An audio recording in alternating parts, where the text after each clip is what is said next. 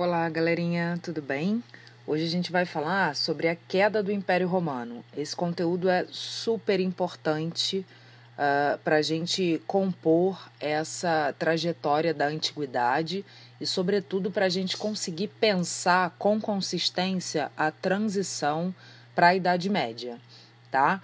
É, a queda do Império Romano ela é um processo, então é fundamental que a gente tenha isso em mente é, quando a gente uh, discute esse tema, tá? Uh, essa queda do Império Romano, que é um processo, ela é também multifatorial, ou seja, ela envolve uma combinação de circunstâncias, uh, de acontecimentos uh, que acabam, quando combinadas, provocando essa desagregação do Império Romano. nas nossas últimas aulas, nós vimos a extensão que o Império Romano chegou a ter, o tamanho que eles chegaram a ter e de como era difícil administrar uh, toda essa extensão territorial. Uh, e agora a gente vai perceber como é que essa dificuldade na administração uh, de tantas províncias, de tantos territórios conquistados, acabou sendo uh, a principal razão é, para que o Império Romano uh, não conseguisse se manter de pé. Uh, mas é essa razão que eu digo ser a principal, né, que é o tamanho do Império Romano, ela é na verdade um pano de fundo. A gente hoje vai estudar quais são as razões específicas que, combinadas, como eu disse no começo, acabam fazendo com que o Império Romano não consiga uh, se manter. Uh, esse processo de crise ele tem início no século III, e aí eu preciso que vocês acompanhem na página 8 do módulo 4 de vocês. Esse processo tem início no século III. Ele começa com uma crise institucional, tá? Então, aquelas instituições que administravam o Império Romano, como o Senado, o Consulado, uh, a magistratura, essas instituições uh, começam pouco a pouco a entrar em crise. Nós estamos falando aí dos anos 200, mais ou menos, né? Uh, já depois do nascimento de Cristo. Uh, então, essa crise institucional ela vai ganhando cada vez mais força né, à medida em que se tornava cada vez mais difícil administrar, como eu já disse, toda aquela extensão territorial do Império Romano.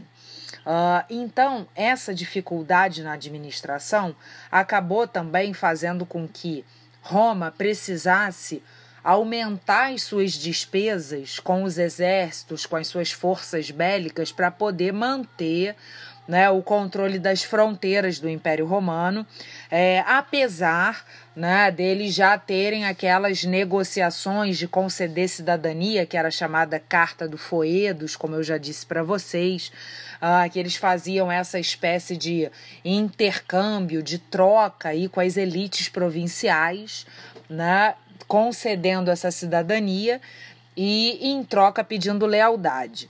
Mas isso, uh, em determinado momento, já não era mais suficiente, tamanha era a necessidade de controle e, e, tamanhas eram as variações de elites provinciais de um espaço conquistado tão grandioso.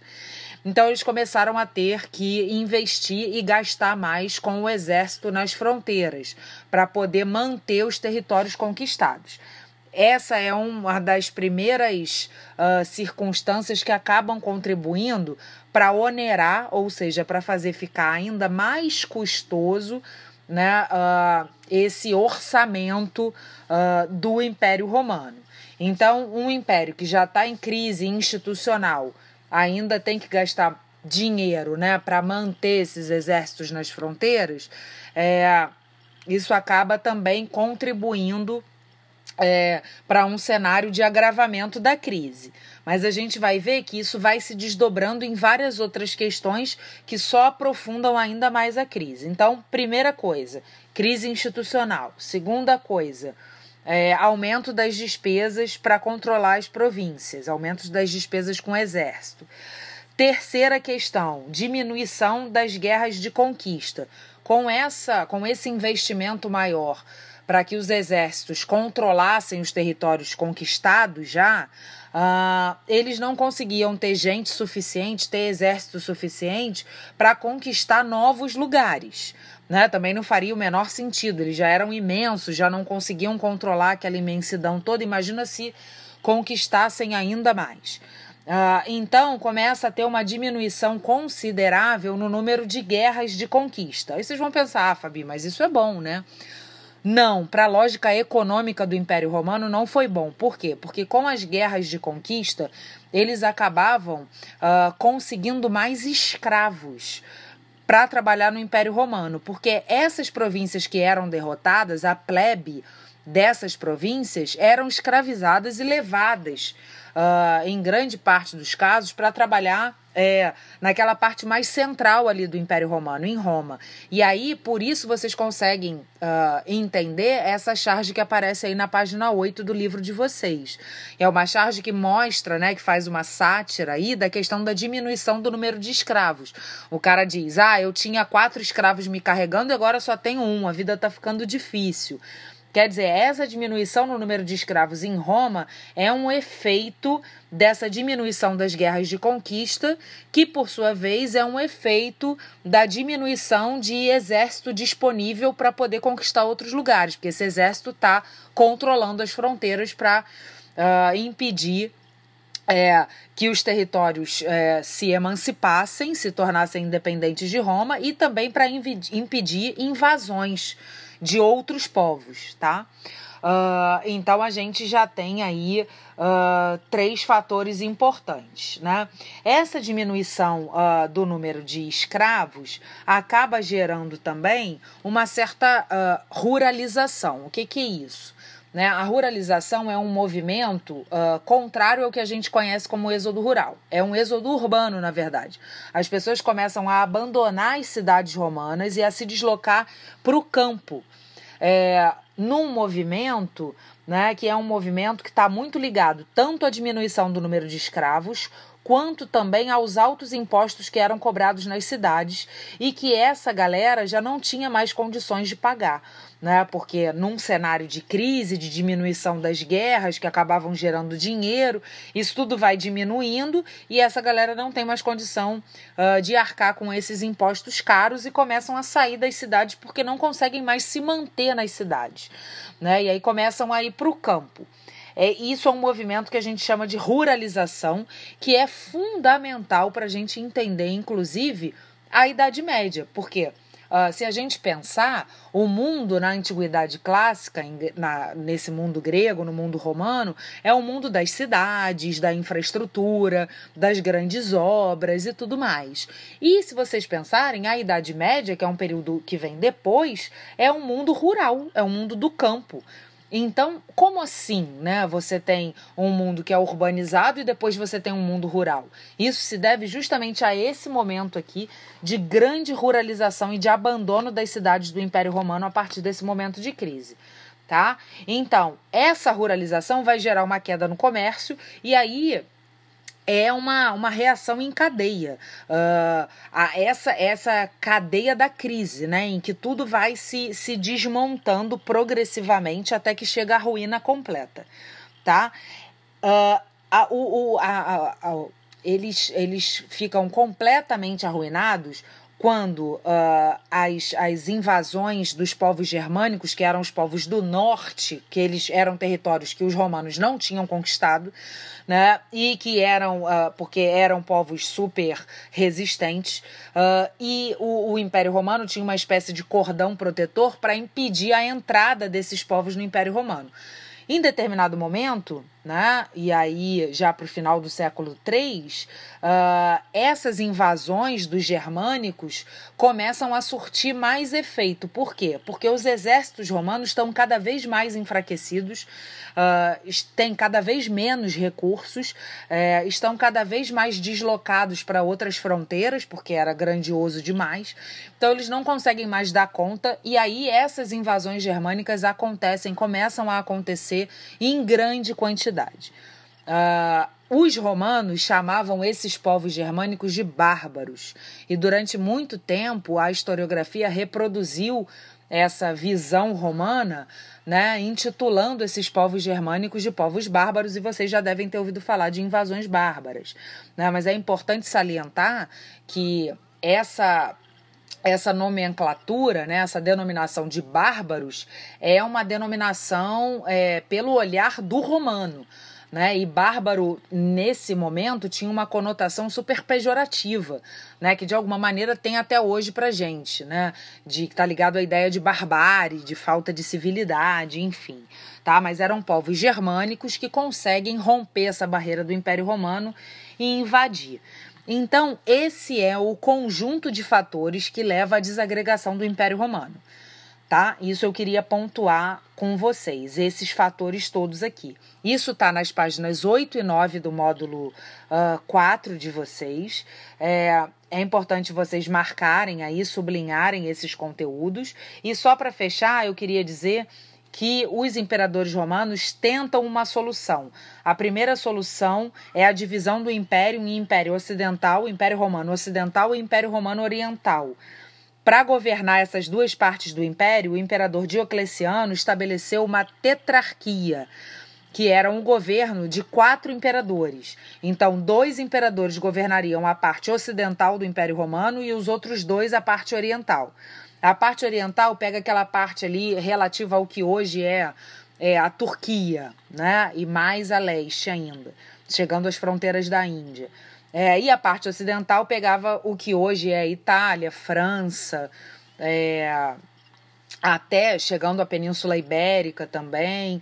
Uh, enfim, uh, então a gente uh, tem essa tentativa de solucionar esse problema que era um problema de controle da extensão territorial do Império Romano. Ah, então é muito grande, então vamos tentar dividir e colocar mais gente para governar para ver se a gente consegue resolver não conseguiram. O imperador seguinte, que foi o Constantino, percebeu que isso não estava dando resultado e resolveu reunificar o império. Ele reunifica o império, só ele é o imperador, e Roma, nessa altura do campeonato, já estava tão arruinada que ele transfere a capital do Império Romano de Roma para uma cidade que se chamava Bizâncio até então né? E que ele vai mudar o nome da cidade para Constantinopla, em homenagem a ele próprio.